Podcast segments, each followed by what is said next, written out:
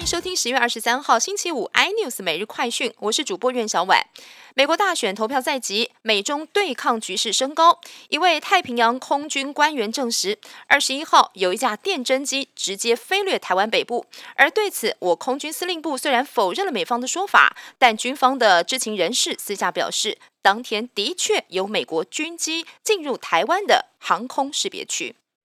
美选辩论终局之战今天登场，在麦克风有消音机制跟主持人强势主导之下，两个人今天确实都收敛许多，但唇枪舌战还是免不了的。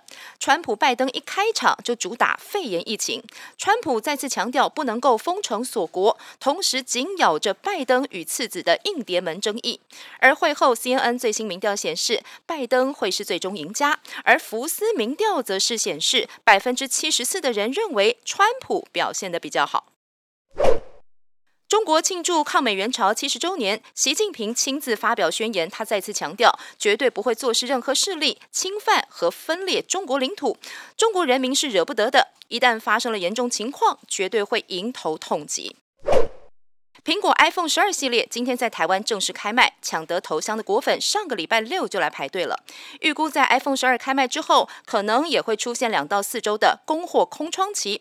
而对手华为也发表了最新一代的旗舰机 Mate 四零新手机，执行长还调侃苹果才推出了五 G 手机，而华为已经是第三代五 G 手机了。另外，特斯拉连五 G 上扬，带动台厂发展。台厂可成虽然淡出了苹果手机供应链，但市场传出可成即将获得特斯拉的独家订单，要开发影音产品的外观零件以及多款内装，渴望为营运转型打响第一炮。